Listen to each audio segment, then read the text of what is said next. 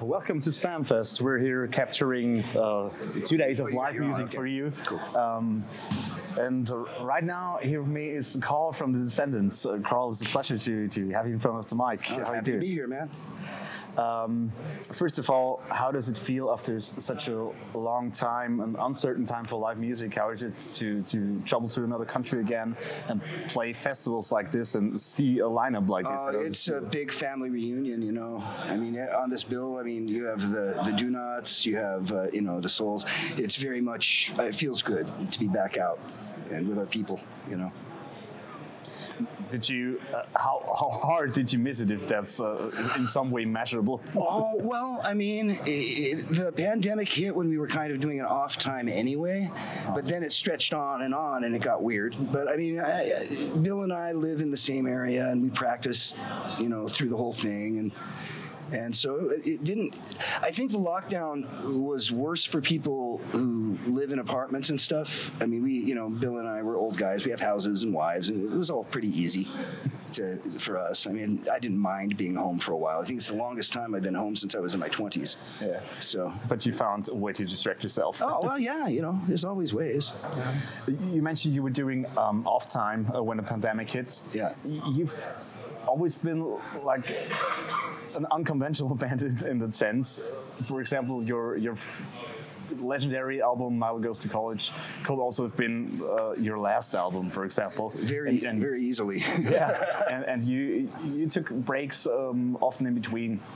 So, what do you think is the, the secret for a band like you to still somehow find find a way to function and have fun doing it like 40 years into your careers? Well, I mean, Bill, Stephen, and I kept going when Milo left with the band All, and you know, uh, it's there's something with our group where okay, Bill and Milo have been very good friends since they were very young, since they were teenagers. I met Stephen when we were 12 years old. We've been, you know, that makes it easier for us. You know, we have that long-term connection that predates the band. So it's easier to keep together if you have that kind of thing going on. That's the dynamic, you know. You mean it's not just the, the work that keeps you um, all together? It's it's we we've had friendships long before we had a band. So what did you say is, is your general approach? Do you feel in any way obliged to have to get back uh, to have uh, to come back together again and write and record new songs? I I feel uh, I feel a compulsion because I mean I I you know have always loved music, and I feel like I fell in with. The best people I could play with, and so I, it's never really a strain or like a question of like, do we want to do a record? It's like, okay, what are we going to do the next record? Let's do stuff. You know, we don't. We it's it's funny to me. It's like uh, this whole thing we do is definitely a labor of love, and we I don't think any of us ever fell out of love with it. I think we just have to keep doing it. Yeah. You know. Um, I read that you guys are currently in the process of making another record. Is that true? Yes, we are. Uh, can you take us a little bit behind the scenes? Uh, how does it how's it coming together? It's Stephen and Milo have all their songs already recorded. Me and Bill have been slow about it, but I, I'm pretty stoked about it. It's it's coming out well. Yeah. Yeah. When, when do you think will we be able to hear something from the new record?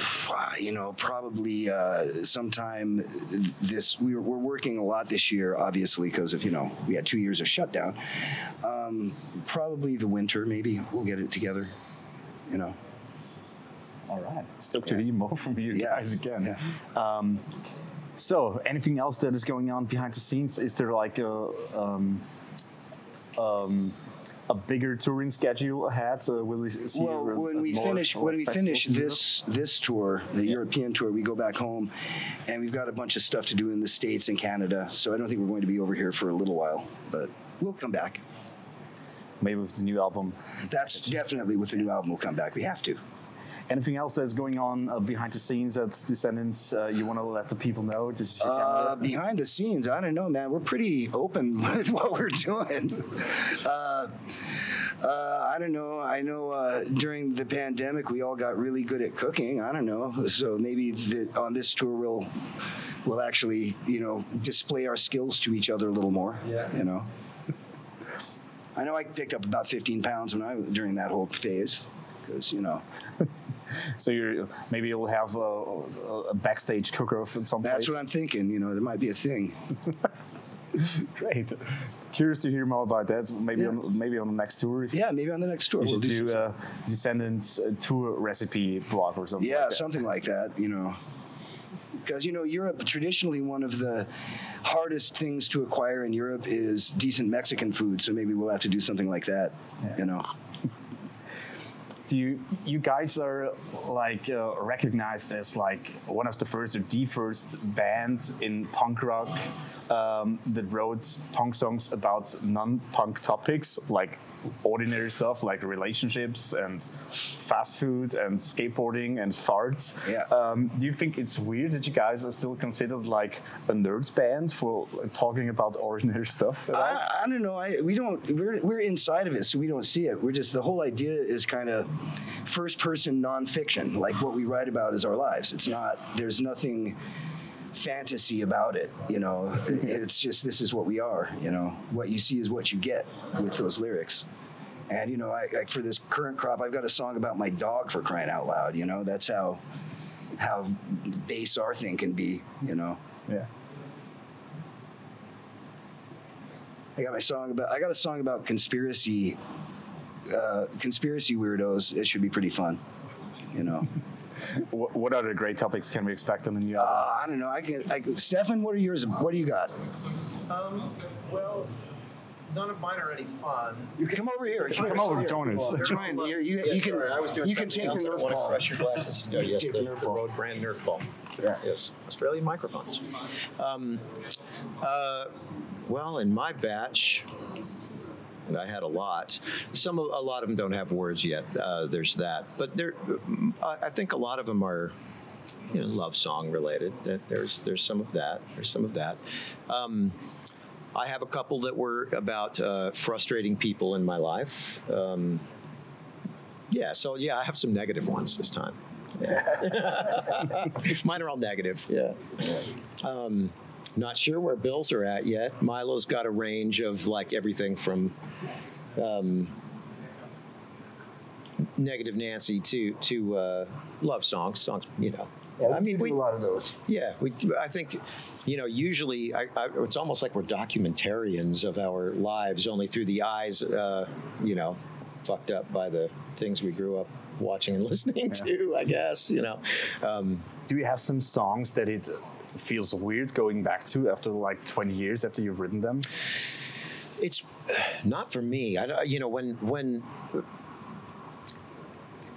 it's funny if I play a song that we've done, you know, hundreds and hundreds of times over the years, it it um it isn't like oh god I got to go up and play this. That it, it doesn't have that thing for me because the the most exciting part about playing a show is a connectivity between you and the audience. And so, you know, this is something they know and something you know. It's like having a conversation about something that you know about. You know, that's kind of what a, a playing a song for a, a crowd might be if they like the song too, or if they're checking your band out, maybe that's a little bit different. But if they know the song, you have a connection right then. And it's a that part is new and exciting every time. It's not, you know, it, it doesn't become humdrum, or at least it hasn't in the last, you know, 37 years or however long that Karl and I have been doing this, you know, that we've been playing these songs with these guys in, in this way.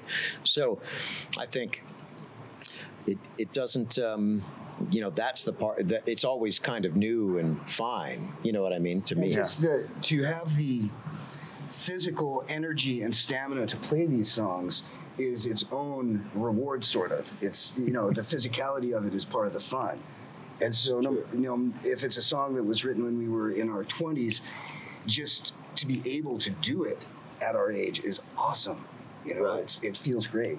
Yeah, there is a bit of a you know an energy high, if you will, from that. I mean, it's- it's it's like drinking coffee in a funny way. Like you get up there, and of course you have to prepare yourself to play like that. It it, it does require effort. It requires effort, like physically, to stay on top of it enough to rehearse the stuff. We're not um, flippant about that. We care about how that goes you know so each of us is uh, you know we practice hard to do these shows you know so so that we can maintain that energy level. But when you can and when you do it is a uh, it's almost like kind of It's catharsis. yeah it is. It's cathartic and it has sort of a like a coffee vibe. It's kind of awesome How long until after the show does that that coffee shot? hours, hours. I, I, I wish that it actually wore off quicker, because you know then I could get some sleep. You know, because it, gets- it's hard. It gets hard to sleep, right? I mean, you know, we'll be up. You know, I mean, Karl and I stayed up bullshitting till four thirty Yeah. last night in the morning. I think so.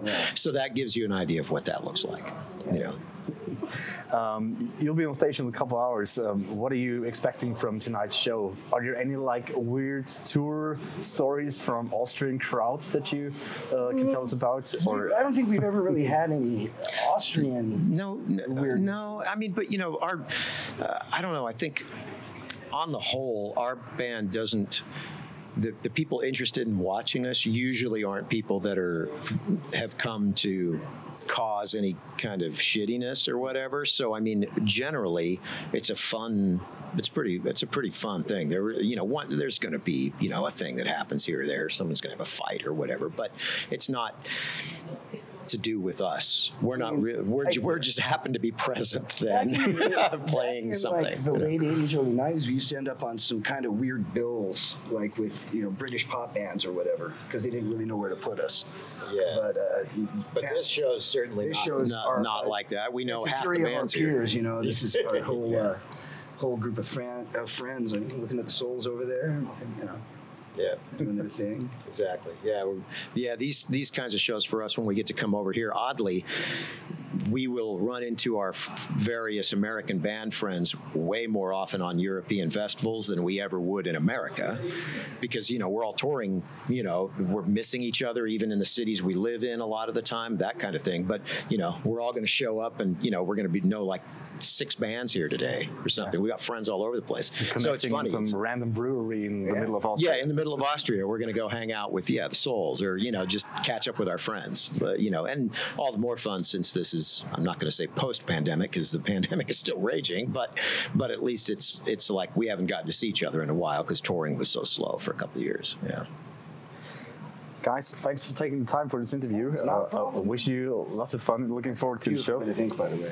Thank you. Thank you. Yeah, that's good. Yeah. Um, yeah, Yeah. have a great evening. I'm looking forward to the show, and thanks for taking the time. Yeah. Not a Thank you. man.